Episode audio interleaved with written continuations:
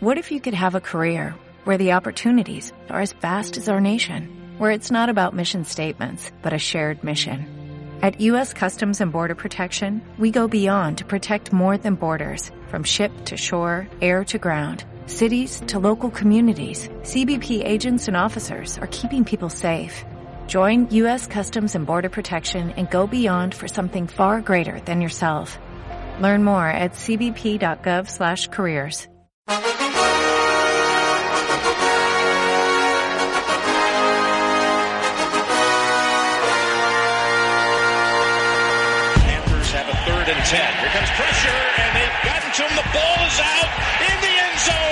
it's recovered by Malik Jackson for the touchdown. Hit hard down the line, diving stop by Prado. From one knee, got him! Ho-ho! Yager battling behind the net, Jokin in there as well. Yager again. What a game he's had. Yager in front, turns, he scores! And that's El Living in America.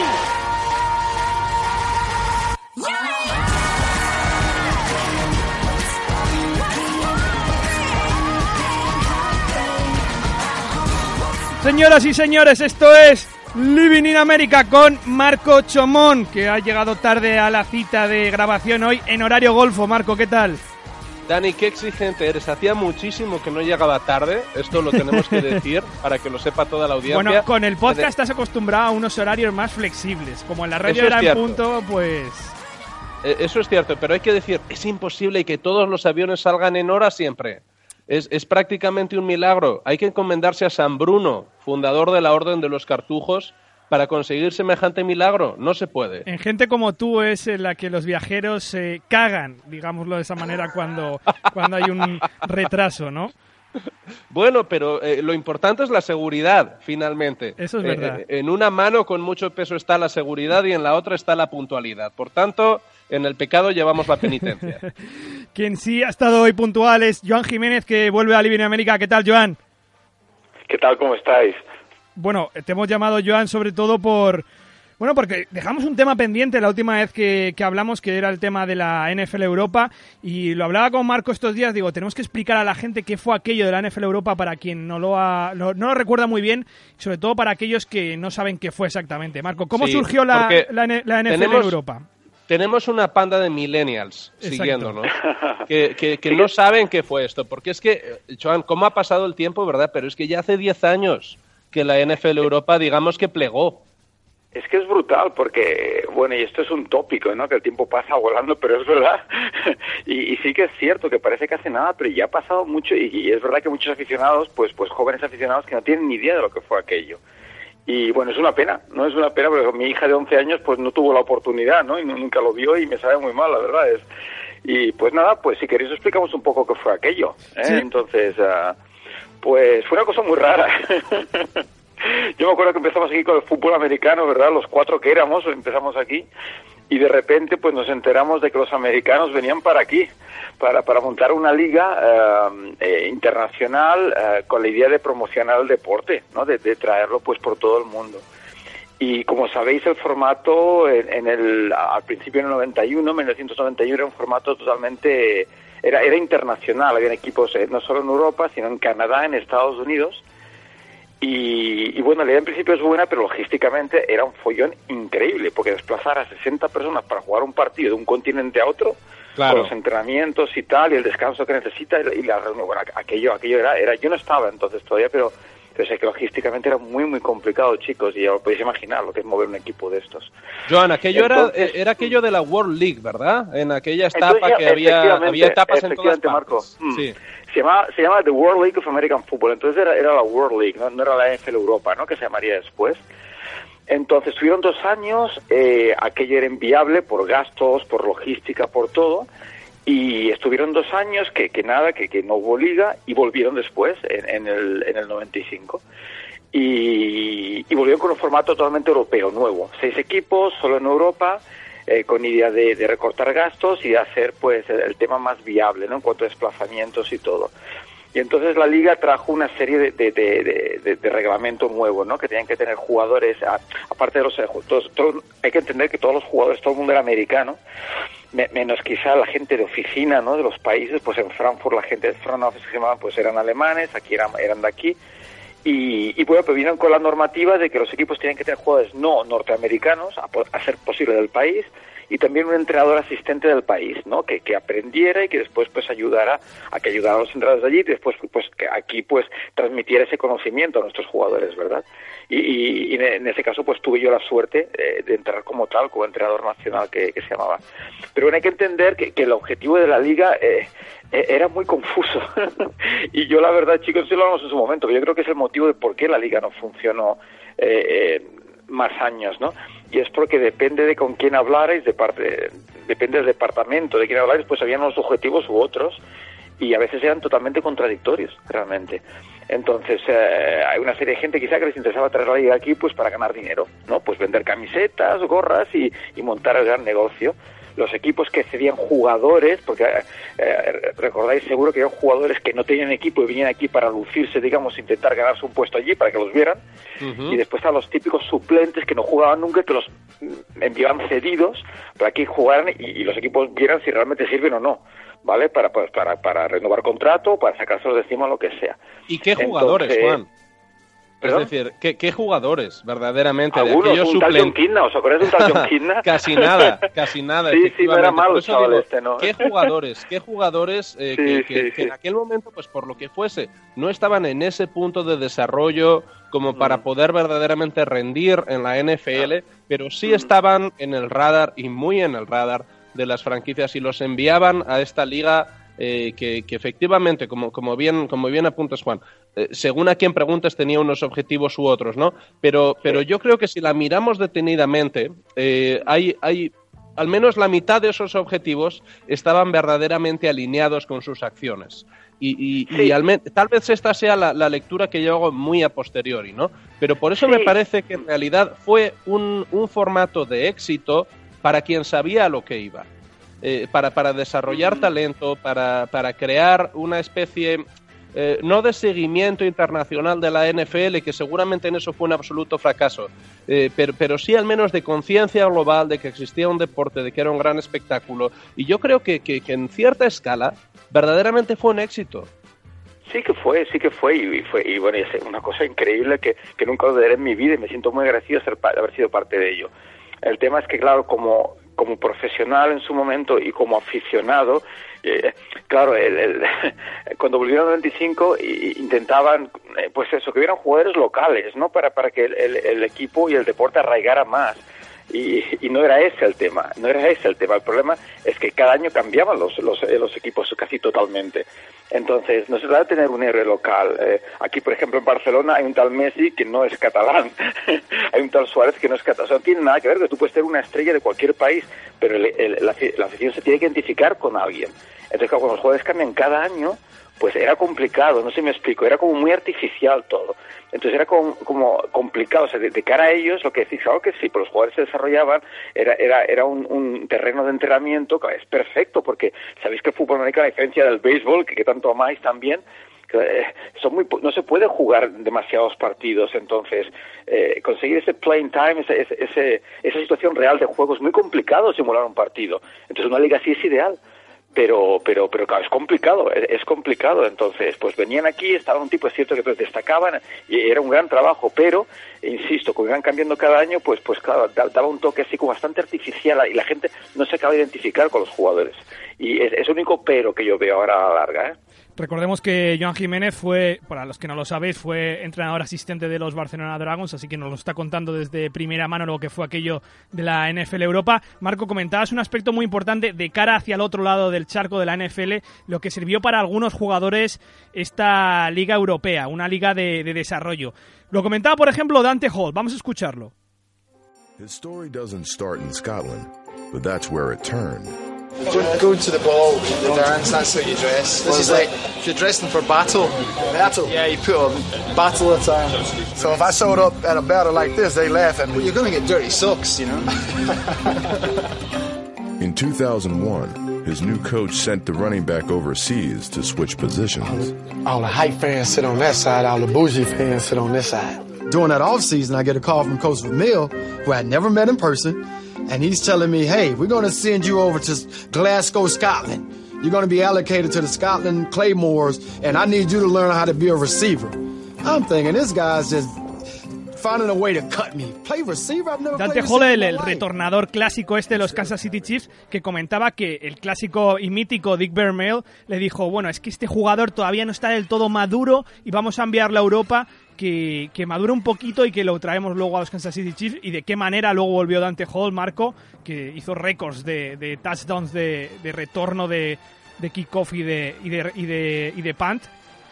Quizás le servía esto a la NFL como una forma de desarrollar a algunos jugadores, algo que ahora realmente no tiene. Efectivamente, es algo que está, está absolutamente missing. Y yo creo que por eso eh, cada vez nos resulta más difícil, más difícil ver esas historias de éxito inesperadas dentro de la, dentro de la NFL. No solo hablamos de Dante Hall, ya lo ha señalado antes Joan, hablamos de John Kidna, hablamos de James Harrison.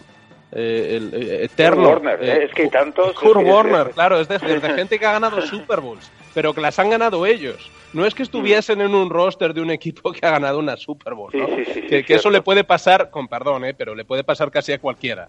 Pero, pero, pero verdaderamente que han sido instrumentales en, eh, en- en sus equipos consiguiendo campeonatos y que, y que muchos fans europeos tuvieron la, la, la posibilidad de verles jugar aquí y que yo creo que para ellos dentro de su desarrollo de jugadores fue, fue absolutamente fundamental el contar con esa, con esa posibilidad que ya no tienen los jugadores ahora, de, de formarse en una liga que estaba más o menos instrumentada eh, para que ellos eh, tuviesen esas oportunidades de las que hablas, Joan, que además, joder, es que cómo se nota que eres entrenador, porque eh, lo decimos todos constantemente, ¿no? No puedes eh, reproducir artificialmente las oportunidades que te da un partido, es imposible, no se puede hacer durante un entrenamiento. No hay eh, un sustitutivo para lo que es el, el playing time, ¿no? El, el juego real, los snaps que juega un, un jugador durante un partido. ¿Qué, qué importante es esto durante el desarrollo de un jugador?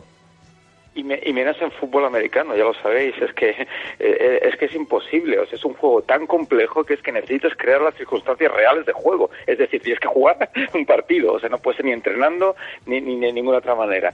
Y es uno de los temas, y creo que ya lo hablamos en su día, chicos, que, que una de las cosas que yo acabo de entender, o sea, yo, yo puedo, puedo no, y entendí en su momento que se cargaran a la liga, porque, porque era mucho dinero, porque, pero eh, lo que no acabo de comprender es como todavía no han establecido una, eh, una Spring League, una liga, en, en, por ejemplo, en Florida, ¿vale? Donde fuera de temporada los equipos tengan una serie de jugadores allí en, en una liga eh, eh, jugando y desarrollando esos jugadores eh, de manera local, o sea, no hace falta que vengan a, a ningún otro sitio, pero igual que el béisbol tiene todo el sistema del farm system, ¿no? Y eh, es que no lo acabo de entender que la NFL tenga, es imposible montar una liga con muchos equipos, yo me acuerdo que lo hablábamos con los entrenadores que no hay tanto talento para montar una liga con muchísimos equipos y muchos quarterbacks, porque no hay, pero sí un- un- una especie de competición limitada a 6, 7, 8, 9, 10 equipos donde esos jugadores, como decís muy bien y como estamos hablando, pues pues puedan realmente eh, reproducir y, y, y- y jugar bajo esas circunstancias que es que no lo van, es que no lo pueden hacer de otra manera, porque hay muchos chavales que seguramente están entran en los equipos, son terceros o cuartos, lo que sea, no acaban jugando y al cabo de un tiempo, puf, acaban dedicándose a otra cosa porque eh, porque es que no tienen eh, otra oportunidad, ¿no? Carl Warner, ¿no? El famoso está colocando ahí cosas en el supermercado, ¿no? Y- El y- y embolsador. acabó- sí, acabó con un anillito, ¿no? O sea que, eh, no, no sé, es, es que son, son historias preciosas, pero se tienen que dar las circunstancias para que esto ocurra. Y, insisto, no, no sé cómo no existe esa liga todavía en Estados Unidos. Claro, Yo es que el creo gap que es muy verdaderamente... grande.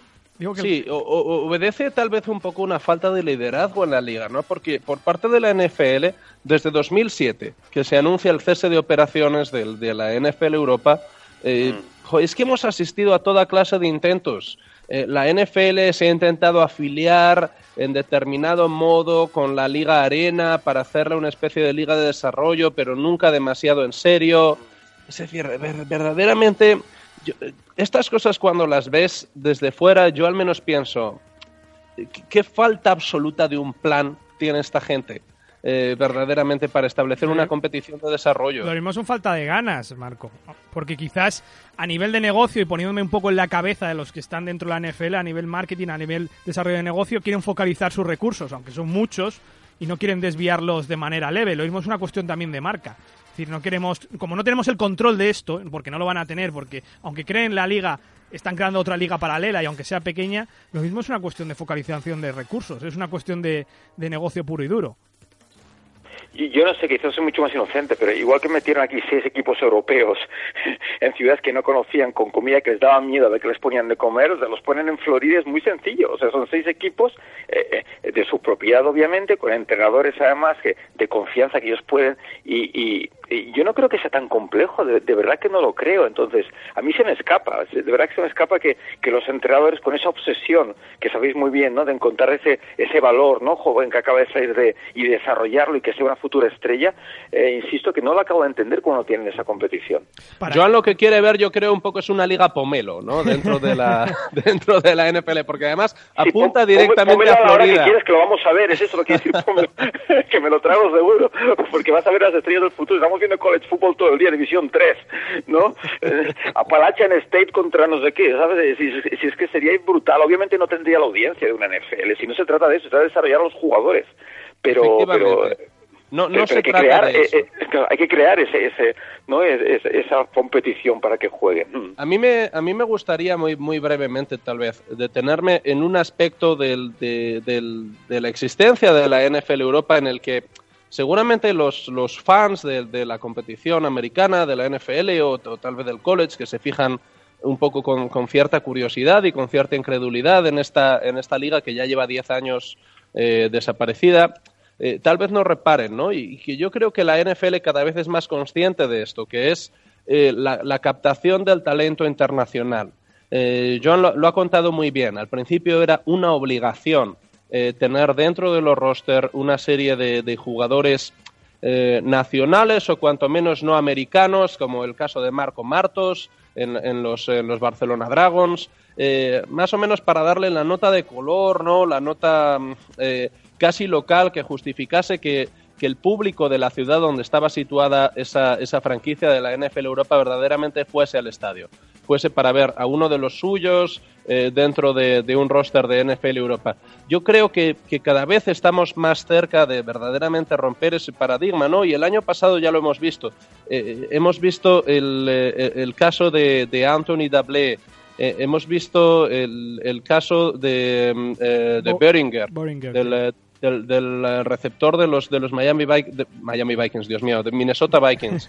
Eh, y, y, verdaderamente estamos, yo creo que cada vez más cerca de, de, una especie de, de, alteración del panorama en el que los entrenadores de NFL, los front offices de la NFL, consideran una auténtica rareza que alguien llegue a la NFL sin antes pasar por el, eh, por el sistema de college. ¿no? Eh, hoy, hoy leíamos eh, que, que, la liga ha articulado una, una exención especial para los equipos de la NFC South para que cuenten con un jugador adicional dentro de su, de su practice squad y, y los, los, cuatro equipos, los Falcons, los Panthers, los Saints, los Buccaneers, ya saben exactamente a quién van a dedicar esa exención a, quién van a, eh, van a tener en su roster. Son tres jugadores de Reino Unido y uno de Alemania. Y, yo creo que las, las, franquicias de la NFL son cada vez más conscientes de que hay, hay un talento eh, dentro, del, dentro del fútbol americano al que cuanto menos merece la pena darle la oportunidad de, probar si verdaderamente puede desarrollarse en la gran liga. Pues sería espectacular, ¿no? Que, pase como con el baloncesto, en el béisbol, que tanto jugador de, de todas partes el fútbol americano creciendo también, ¿no? A, eh, un sitio donde los jugadores europeos también puedan triunfar. Eh, el fútbol americano es que es un deporte muy peculiar en cuanto a las características que hace falta para jugarlo, ¿no? En cuanto a fuerza, velocidad, tamaño, etcétera, etcétera. Pero, pero bueno, que os voy a contar, ¿no? Eh, los alemanes que hay por ahí jugando este deporte. Entonces sí que es cierto que el nivel es cada vez más alto en Europa. Y, y, es posible que, que, de aquí al futuro cada vez sea más común tener jugadores europeos triunfando en la NFL, ¿por qué no? Los alemanes que al final, eh, Joan, se quedaron todos los equipos, casi todos los equipos de la NFL Europa. Y te quería preguntar por cómo se vivía los estadios. Primero voy a poner un audio de cómo se vivía en Frankfurt.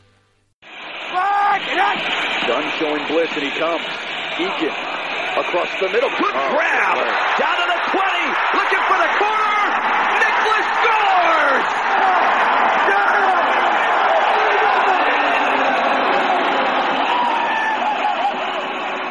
ciudad alemana que no está muy acostumbrada a tener grandes equipos deportivos, es una ciudad financiera, como ya sabéis, y fíjate el estruendo que se oía. ¿Cómo era aquella sensación en, el estadio? Cuéntanos sensaciones cómo era llegar al domingo, vivir el partido, cómo se veía en Barcelona, en este caso en el estadio de, de Montjuic, y cuando ibais fuera, porque parece ser que en Alemania sí que creó bastante afición y como habéis escuchado, era bastante, eh, era un estruendo el estadio en Frankfurt.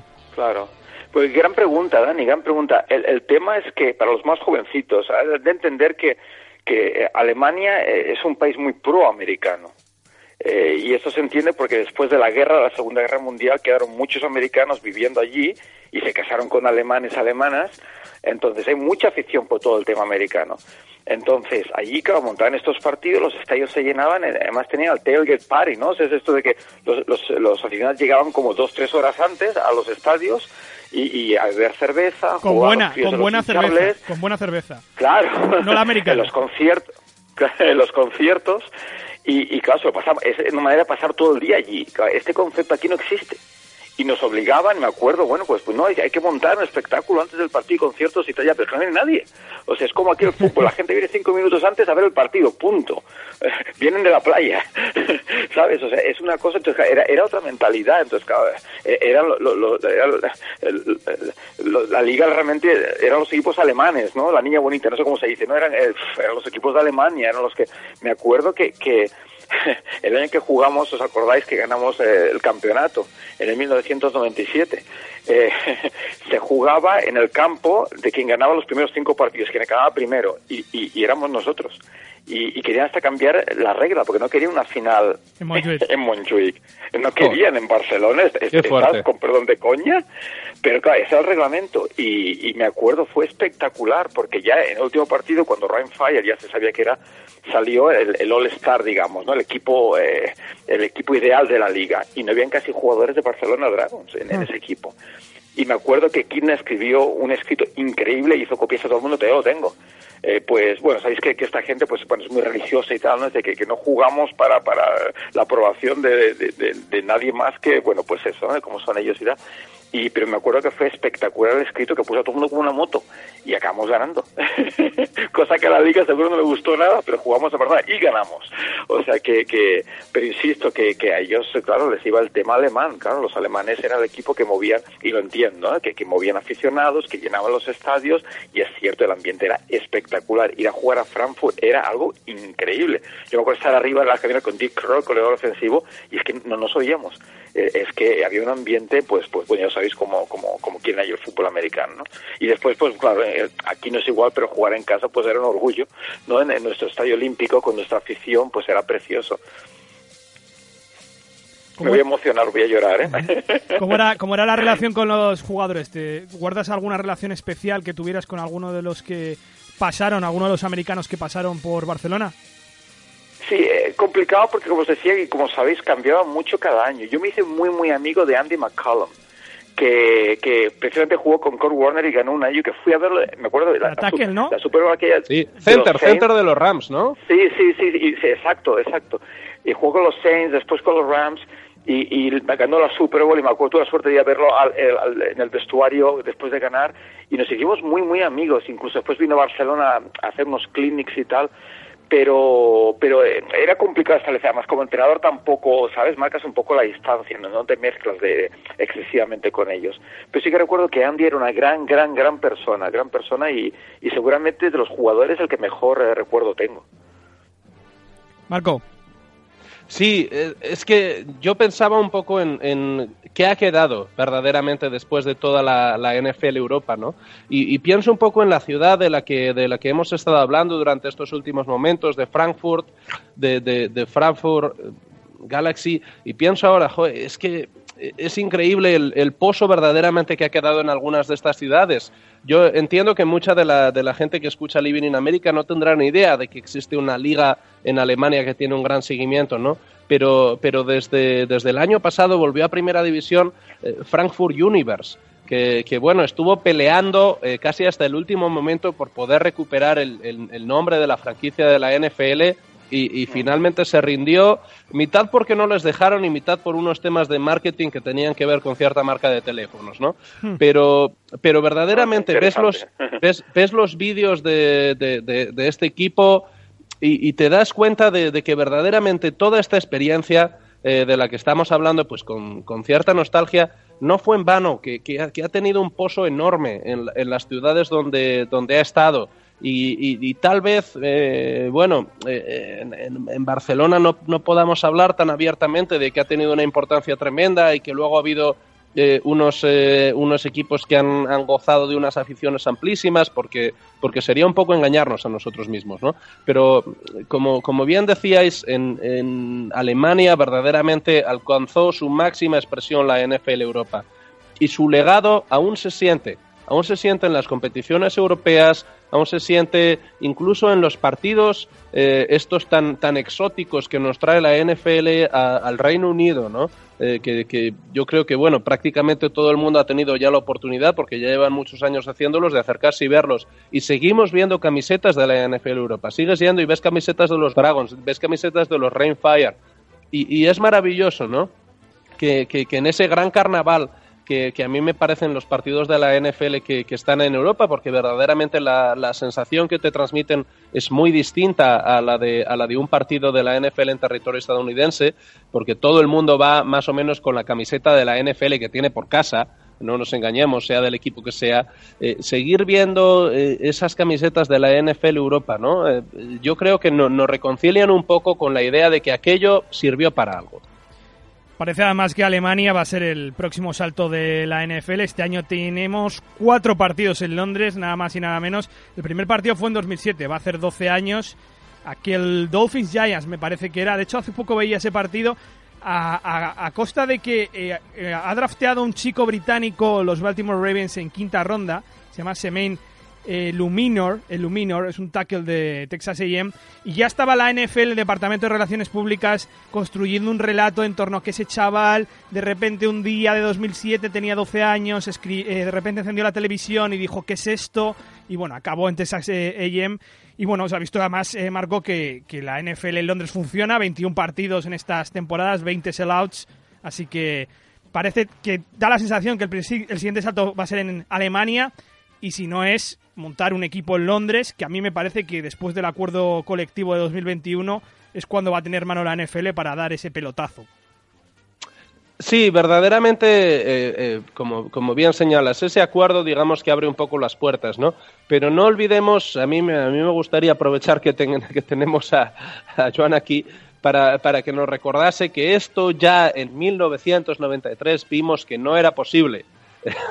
que, que, era una auténtica locura tener, tener un equipo en Europa que compitiese en, en igualdad de condiciones y de una manera sostenible con, eh, para, para, la propia liga con, con, equipos que estuviesen en territorio estadounidense. Entonces yo, yo creo eh, que, que, sería bueno que, que, ya que tenemos toda esta historia detrás y que todo el mundo, pues básicamente hemos visto eh, cómo nos ha ido la feria, que verdaderamente aprendamos de ello. Y que si la NFL tiene un, tiene un interés real en tener una liga de desarrollo y, promocionar el deporte en Europa para poder eh, abundar en esta especie de prospección de talento que estamos viviendo en los últimos años, que lo haga, pero que sea netamente europea, que sea una competición, eh, digamos, eh, respaldada por la, por la NFL eh, pero, que, pero que haga especial énfasis en ese desarrollo de talento, ¿no? Por supuesto, que vengan jugadores estadounidenses, eh, que, aporten eh, ese plus de calidad, que se puedan desarrollar en una competición en la que los, los entrenadores de sus equipos de origen les esté mirando.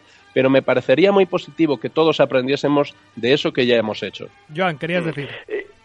Si no, que, que, que, yo mm, veo, veo bastante remota ambas posibilidades, sinceramente. ¿eh? me puedo equivocar y obviamente cada uno tenemos. Pero, pero primero, el tener un equipo eh, aquí eh, fijo, digamos, ¿no? una de las franquicias de la estrella en Europa, lo veo bastante inviable. Eh, el tema del desplazamiento quizá no es tanto, porque sí que es verdad que los equipos de la costa este a la costa oeste es un viaje bastante largo de una costa a otra, ¿verdad?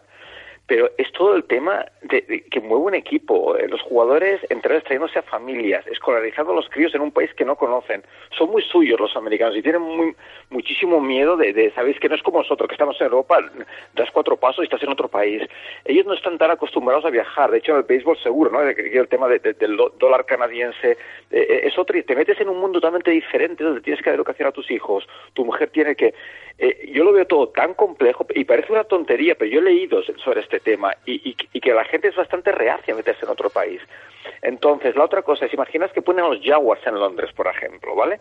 Y, empieza a perder el equipo y no es una franquicia ganadora. Yo no estoy seguro si llenarían igual que llenarían ahora cuando viene un equipo o dos equipos puntuales. No sé si me explico, después de varios partidos ganando. Entonces no lo sé si, si el negocio o el éxito está ahora como un espectáculo puntual donde, todos los grandes aficionados como son nosotros y todos los que vamos a verlo y ya está, y eso funciona muchísimo mejor que no simplemente el, poner un equipo que, que románticamente es mucho más bonito y mucho más real fijo allí con todo este este conflicto insisto de trasladar a toda esta gente vivir aquí y además con el tema este de que, de que si pierde que es una franquicia perdida de hecho los Monarchs por ejemplo los Monarchs es que la cosa no funcionaba y, y sabéis que allí en Gran Bretaña les apasiona el fútbol americano pero no era lo real no era entonces, no lo sé, no lo sé, quizá me equivoco, ¿eh? Pero, yo, pero... Yo sin quitarte, sin quitarte la razón que la tienes, voy a eh, ponerme en otro extremo. Y es, uno, los dos movimientos de la NFL en busca de mayor negocio y dinero, uno con los Raiders a, los, a Las Vegas y el otro el movimiento que hemos hablado aquí, estúpido, de los Chargers a Los Ángeles. Supongo que en busca de dinero, aunque no parece que haya ahí dinero. Y luego en, la, en, la, en la deriva general en la que está llevando cualquier liga profesional en el mundo, particularmente la NFL, que es un, generador de dinero, que es utilizar todo como un producto. Entonces no creo que le preocupe mucho lo que sea el jugador en sí, porque el jugador es algo que tiene que explotar. Claro, me estoy poniendo en un extremo muy extremo, sin quitarte la razón, porque lo que acabas de decir tienes toda la razón del mundo y es la pura lógica. Me estoy poniendo en la parte de que esto ya sea el diablo, el diablo puro, la NFL, y pueda llegar a ser para que sea todo un producto explotable porque ve el dinero en Londres ve el dinero en Londres y lo ve a largo plazo. Pero claro, aquí no hay nadie que es súper listo. Ya lo habla con Marco. Marco, el tema de los chares a Los Ángeles no parece un movimiento que lo esté haciendo nadie con que esté en sus cabales. Lo de Londres, lo de Londres puede ser otra maniobra muy parecida. Sobre todo ahora que algo tan nimio como la lluvia ha, retrasado los planes de construcción del estadio definitivo que van a compartir eh, Rams y, Chargers durante todo un año. Y lluvia en Los Ángeles, que llueve 30 días al año. claro, es decir, verdaderamente vemos que, no había eh, una labor prospectiva eh, muy profunda eh, con, anterioridad a tomar esta decisión, ¿no? yo creo que, cuando pensamos en, la posibilidad de que haya otro intentona de, una liga de desarrollo en Europa, nos olvidamos, y, me parece que tienes mucha razón, Dani, en esto, del el carácter de la NFL que hemos visto en los últimos años, ¿no? Y, yo creo que, tal vez de, manera un poco naif eh, nos queremos remontar un poco a la época de Tagliabue en la que, en la que parece que detrás de todo aquello eh, y Tagliabue también hizo muchos tratos comerciales, ¿eh? no, no, no quiero decir lo contrario, pero que había como cierta idea en el fondo de, desarrollo deportivo, ¿no? Y, que en los últimos años, pues, en fin, si alguien lo ha visto, que me avise. Hmm. ¿No era el comisionado de la NFL Europa, Joan Oliver Sack, el padre de Andrew Luck? Oliver Luck. Oliver Luck, perdón, he dicho Sack. Oliver Luck, el padre de Andrew Cierto, cierto, Oliver Luck. Sí, sí, que, que, sí, que tenía por aquí el hijo, me acuerdo, pequeñito, correteando en los partidos. ¿eh? Increíble, increíble. Oliver, Sack, Oliver Sack era un, era un escritor fallecido, además, muy bueno, un, eh, un neurólogo. Sí, estaba por aquí Andrew Luck, ¿no? En los partidos. Sí, contó alguna historia, me parece. cuando era pequeñito, Rafa se acuerda de, de Rafa Cervera, ¿sabes? Se acuerda de, sí, sí, de tener a Andrew corriendo por aquí, que entonces, bueno, de hacer muchas fotos en los partidos habéis visto, jugando a fútbol, que ha jugado muy bien a fútbol, que está en Alemania, cómo iba a jugar bien a fútbol, es, de aquellos casos que, wow, wow. Sí, sí, Oliver Luck, ¿no? Con, con los Houston Oilers en su momento quarterback, eh, eh, el tiempo vuela, el tiempo vuela. El, tiempo vuela, joder, yo de verdad, por, por acabar ya con la nostalgia, recuerdo un poco 2007, eh, cuando verdaderamente nos enteramos todos de, esta noticia que, vamos a ver, la gente que estabais dentro de la liga, yo entiendo que más o menos os lo teníais que esperar, pero, pero aquellos que estábamos jugando al fútbol americano en Europa en aquel momento, incluso ya sin los Dragons desde hacía mucho tiempo, eh, creedme que, bueno, en aquel momento yo creo que llevó un par de años, eh, como muchísimo, tal vez uno en, la primera plantilla de Osos aquí en Madrid, y aquello cayó en el vestuario como un auténtico jarro de agua fría. Porque todo el mundo eh, creía y, tal vez quería creer que aquello era una especie de, de pasaporte eh, para, para, unas mejores oportunidades deportivas, ¿no? Mm. Tener, eh, tener la NFL Europa aquí. Y cuando verdaderamente nos enteramos de aquello, yo, yo lo recuerdo perfectamente un, un día de, de, de entrenamiento en Rivas, pues verdaderamente dijimos, bueno, pues parece que nos vamos a quedar aquí durante mucho tiempo. Aquí solitos. Sí. Pues nos vamos a ir con la lagrimita que nos está cayendo. Yo lo sé, Joan, que, te ha saltado mucha nostalgia recordando esto y a, Marco también. Y la verdad que ha sido un enorme placer volver a, tenerte aquí en, en Living in America con esta sesión golfa que estamos grabando y a punto de publicar en el jueves noche, casi muy cerca del horario que teníamos antes en, en Onda Cero, Joan, que no sé qué tienes el fin de semana por ahí por delante en Barcelona. Pues mañana es mi cumpleaños. ¡Hombre! ¡Hombre! ¡Felicidades! ¡Vámonos! Felicidades, Joan. Estás en lo mejor. Estás prácticamente en lo mejor, de verdad. Sí, ¿verdad? Así que en el día antes, ¿no? Así que, que algo haré, algo haré. Mañana me iré a cenar por ahí alguna cosa y con la familia el fin de semana, pero, pero sí, sí que será algo más especial este fin de semana, sí. Marco, ¿tú qué tienes? Yo este fin de semana tengo, tengo que descansar y tengo que dedicarlo a recuperarme. Como, como sabréis los que, los que me seguís un poco por Twitter, bueno, tuve un pequeño percance de rodilla ¿no? en las semifinales contra Pioners y, quiero, quiero compartirlo con todos vosotros porque el, el fisio de Osos ya me ha dejado andar rápido. Entonces ayer vimos una escena en, el estadio de Rivas en, la que yo iba andando a toda velocidad con una especie de, gorro de camuflaje y, em, las comparaciones con el primer ministro de España, eh, digamos que surgían por todas partes, ¿no? ¿Está en YouTube ya este vídeo o no?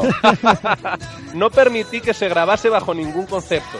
Eh, pero... Cuando lo miro, lo busco, a ver si... Pero, pero, pero bueno, entonces estamos en ello. Voy a, voy a dedicar el, fin de semana a, abundar en este camino del, andar de prisa, ¿no? Que, va a pasar a ser el nuevo pad. El nuevo pádel en España yo creo que es el andar de prisa. entonces si es el nuevo pádel lo jugarán solo unos pocos. bueno, unos pocos, en fin. Como decía alguno, pues no sé si los despistados o los ricos. Pero, pero alguien acabará andando deprisa en este país. Bueno, señores, yo tengo boda Voy de chaqué, soy testigo. Además, es una boda barbaridad! De, Sota, Caballo y Rey en una iglesia muy importante de Madrid, en una finca luego muy importante. Ya sabes que. Bueno, esto más, sería más tuyo, Marco, lo de. Danos, por favor, el nombre de la iglesia, Dani. Es, la iglesia. No, del Pilar de Castellón. Ah, bueno, bueno, perdona, pero es que en esa iglesia, en fin, un día haremos un off-topic y os contaré cosas sobre, sobre la iglesia de, Nuestra Señora del Pilar de la calle Castellón. ya muchos, muchos saben lo que es ese colegio, si, si se han informado, quién se ha criado ahí o cuánta gente que dirige este país ha criado ahí. Bueno, bueno, qué me lío, qué me lío. Eh, Joan, un abrazo. Muchísimas gracias. Hasta pronto. Marco, un abrazo, hasta la semana que viene.